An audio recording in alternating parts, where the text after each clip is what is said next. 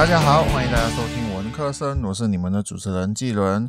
前几天呢，刚看完一本书，所以今天呢，就来和各位就是分享这本书我所学到的一些功课和我的一些心得啦。所以今天是文科生的文，我好久没有来和各位就是分享了我读到的书哈。我接触到这本书是在一个网站看到这本书的部分内容简介，我就直接被吸引了。而且内容呢，也不是说讲究一些大道理，只是分享生活的经历。我就当下觉得说，我想阅读这本书，我要阅读它的那个完整版。然后呢，我就上网找这本书的资料。出乎我意料的是呢，这本书的作者是韩国人，他的名字呢是金景喜，金色的金，景色的景，然后呢是喜欢的喜，所以是金景喜哈。然后呢，我就回想了我阅读过的书，我读过各种国家的作者的书，包括西方国家。这里的西方国家，其实我就是指英文翻译的书啦，就翻译成中文的。我没有深入了解作者是来真正来自哪一个国家哦，可能是美国，可能是英国，或者是其他的国家。我也是有读过中国的作者、日本的作者，或者是其他国家的。但是在我的印象当中啊。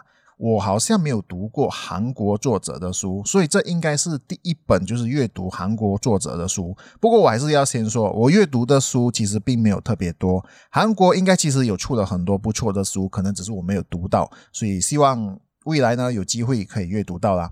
我就大概说说我读完这本书的一个感觉哦，就是让各位对这本书有一个基本的一个概念。我认为这本书的内容呢非常贴近生活，像是在记录自己的心路历程、作者的经历以及心里的想法，而且文字的描述呢也带出了相当当下的心情，作者的喜怒哀乐啊，他的内心世界啊，他也有很好的描述出来。也不知道是不是得知作者是韩国人，还是自己有看一些韩剧。文字的表达和他叙述的方式呢，我会感觉到就是有韩国的一个味道。我当然这个是我自己的感觉啦，可能有人读了之后呢有不一样的感觉也说不定。刚刚我有提到，就是我认为这本书非常贴近生活，因为作者就是确确实实的把上班族的感受写了出来。其实这本书它的内容也是有提到他过往成为一个上班族的时候，他心里的一个感受。因为在大部分修身养性的书籍啊，或者是自我学习的书上呢，通常都会说要有工作目标啊，或者是工作是要得到更多经验之类的。不过作者呢就非常直截了当的说，工作就是为了赚更多钱啊。他偶尔会感到懒惰，他不想上班，就是有一点点那种负面的情绪。可是呢，却是非常真实的心声哦。当然，作者也是有透过自身的成长呢，就是来讲述上他思想上和观念上的一些转变。那么自然的，作者在这本书也是有分享到他自身的观念和思想。那么每一个他所分享的，我全部都赞同吗？其实也没有，有一些我自己本身不赞同。那么他分享的观念其实有错吗？其实也没有错，因为是环境背景让我和作者有不同的观念。但是我认为，只要不是伤天害理或者是犯罪的方式，彼此的观念其实就没有谁对谁错。他所分享的观念其实也是值得思考，也是有值得学习的地方。整体上呢，这本书读起来就是还蛮轻松的。我阅读书籍其实不算是最快的，然后呢，这本书我可以在三天之内看完。最大的原因是因为这本书是以生活经历来表达，所以我在阅读的时候呢，我就会很想知道接下来就是发生什么样的事情，发生什么事情就是让作者又发生了什么样的心情的变化，又学到了什么样的功课。这本书里的小主题共有三十一篇，不过每一篇都是一篇小故事，读起来就没有什么压力，容易找到就是暂停的点。不像部分的书呢，都是像一个大长篇，比较难找到暂停点。我其实这里说的暂停点呢，就是指我当下如果说我看好，然后我停止看的时候，因为我也不是说会一次过就可以把整本书看完，就是我下一次回来看的时候呢，我不必回顾我之前看了什么。因为有时当我下一次来看回这本书的时候呢，也许是一个星期之后了，我就不不会记得，就是说他之前这个书本的内容到底是在讲了什么。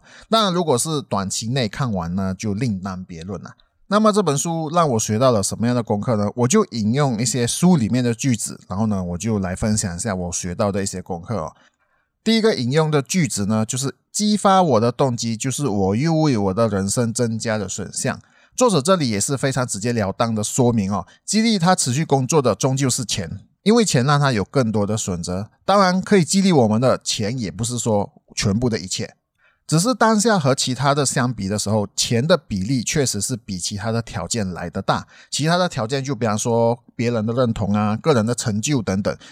其实想下也确实是如此，因为如果有了更多的钱，我们所能做的事以及所能到的地方呢，这些选项都会更多。就比方说，你为你的产品打广告，免费的呢，就是在你的社交媒体专业里面打广告，不过触及的人数有限。如果付费的话呢，就可以再放 YouTube 做广告，这样的话就可以让陌生人就可以看到产品。如果还能够投资更多的钱在广告方面呢，就可以比方说找一个网红来介绍，或者是找网红来代言产品，这样产品就能够被广泛的宣传，还甚至有代表人物作证。放到日常生活呢，也是如此。有钱的时候呢，可以选择的餐厅也变多。所以当踏入社会的时候，最能逼迫你工作的就是钱。所以我也不否认，每次我们的内心呢，很常出现一个想法，就是我不想工作了。可是想到自己没有钱的时候呢，还真的只能忍一忍了。同时，这也让我学习到，赚钱重要，理财规划也是很重要。努力赚钱是没有错啦，钱多的时候选项也多，但是有时候就是选项太多，如果没有好好规划的话呢，就把钱用了，那么赚再多的钱都会觉得不够了。第二个我学习到的功课呢，就是我不给自己设限，先全力以赴再说，因为我知道那是提高自己身价的方式。我觉得这本书最激励我的就是这一段故事，讲述到他如何从员工到 CEO。可能各位看到我讲 CEO 的时候，会是一个很长的故事，而且是什么出名的上市公司。其实这个故事呢是一点都不长，他只用了几年的时间做到，而且也不是在什么大公司，而是只有两个人打理的书店。然后你想说啊，什么？这有什么好 CEO 的？这也有什么好说的？其实给我来看，就是在这样的环境，你还是愿意不给自己设限，那才是最可贵的。作者换了第三份工作的时候呢，他来到了他之前很常来的一个书店打工。他之前做工都是抱着拿多少做多少的一个心态，所以他这次来呢，其实也没有期待就是会长期待在这个书店做工。不过作者来这一家书店并不想计较太多，他就决定全力以赴。那间书店呢，其实只有老板一个人，其他作者呢就是两个人在做工。老板给他的薪水不高，毕竟书店的收入也不高，但他都提早到书店做整理以及打包线上订购的书。老板甚至还要求他别这么做，不过呢，他就坚持要这样子做，并且做了比薪水更多的事。然后呢，做工得薪水是天经地义的事嘛。不过作者拒绝老板给他薪水，因为书店的生意其实就真的不是很好。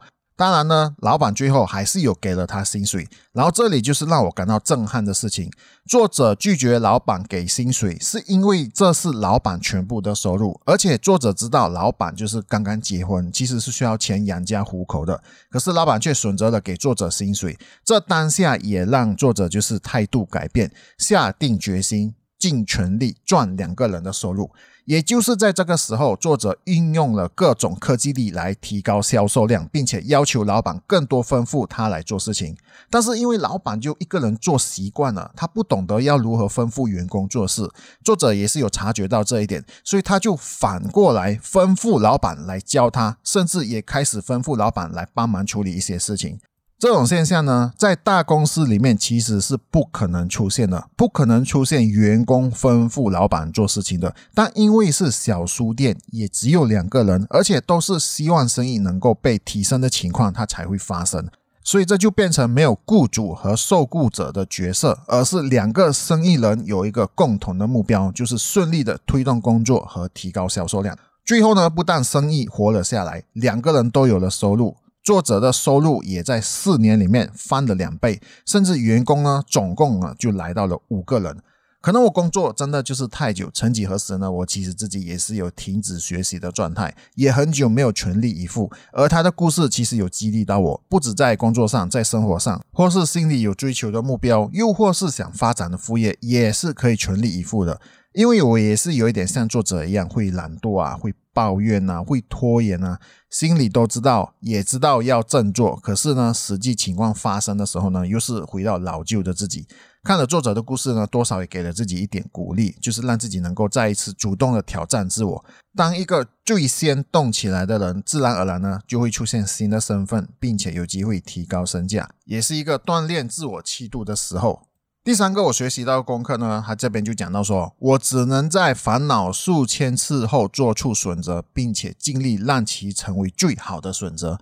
作者除了是书店的 CEO 之外呢，他同时也是一个作家，所以为了经营和生存呢，他就开始各种学习、阅读各种的书籍，花钱购买各种资讯，让他知道当下流行的是什么，增加各种的知识。二零二零年疫情爆发的时候呢，有一些讲座邀约呢，甚至是被取消或者是改成线上，而书店呢也是陷入挣扎当中。挣扎的因素除了是销量降低，还得顾到员工的情况。这时候呢，是要选择开店，还是要关店，还是有更好的选择？毕竟目前呢，他是一个店长做的决定呢，会左右书店的命运。其实这就让我回想，我在疫情期间呢，也是做出各种不同的尝试。除了正职之外呢，也尝试过开网店，不过后来就开不成。然后尝试做播客呢，这个到目前就是还有坚持着的，不过还是没有额外收入。写部落格呢，这是从播客里面延伸出来的副产品，不过产出的内容呢就比较不定时，所以目前的读者也不多，同样也是没有收入。疫情爆发之前呢，也是有开始加入一间学院做临教。疫情爆发之后呢，就变成线上课程，这个是有额外收入的工作。不过也由于疫情的关系呢，学生就越来越少，所以收入也不是很稳定。感觉就是做了很多，可是呢就没有很多额外的收入。那么是不是决定错了呢？其实我自己也不确定，因为我当时就是以当时的情况做了最好的决定，是对是错，其实。我真的就不确定，我只能说，我目前就是还在继续做，表示其实我还蛮喜欢我现在做的事情。虽然说没有收入，但也培养了一些好习惯，也增加了一些见识。所以选择这个东西呢，你要么就是放弃当初你的选择，要么你就是把自己的选择做到最好。第四个功课呢，就是我所羡慕的那些人，或许有我不为人知的一面。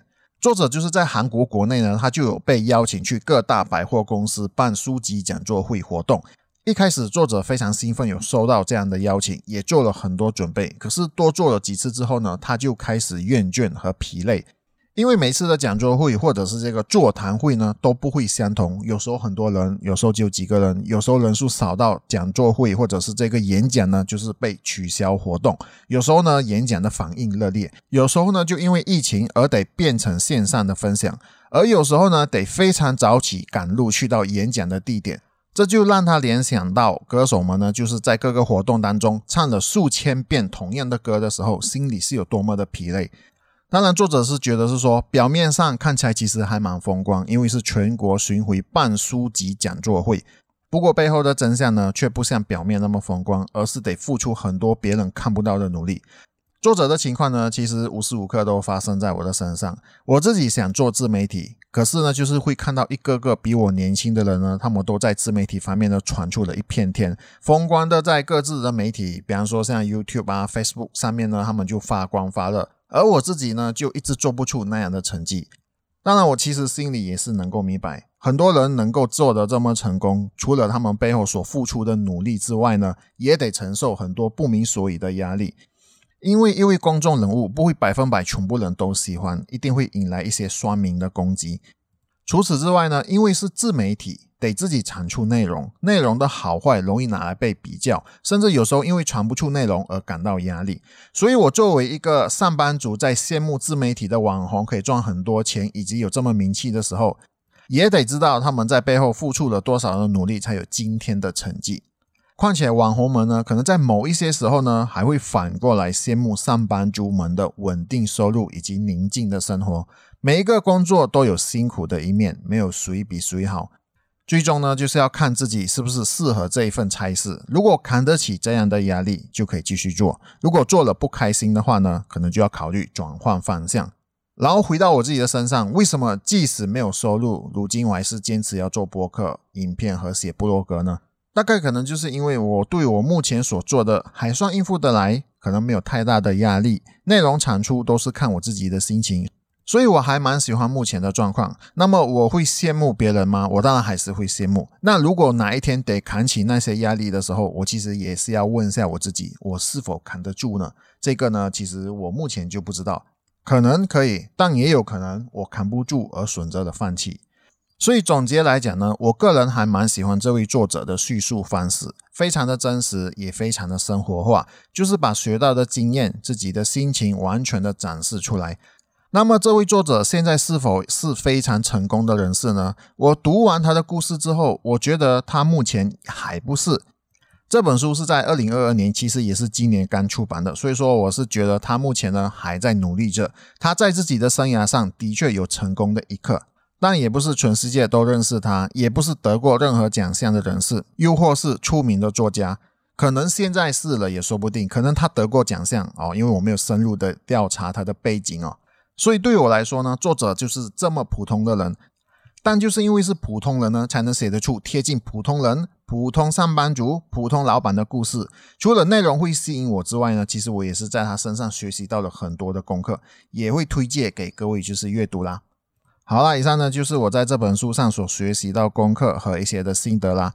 希望各位就是会喜欢我这样的分享。如果各位喜欢的话呢，就考虑订阅并且分享我的播客频道啦。各位也可以在我的 IG 面子书和 Twitter 呢搜寻 Q 人家就可以找到我啦。我在 Medium 那里也是不定时会更新文章，像今天的这个呢，我会以文字的方式放在 Medium 那里。各位也是可以在 Medium 那里呢就搜寻 Q 人家就可以找到我啦。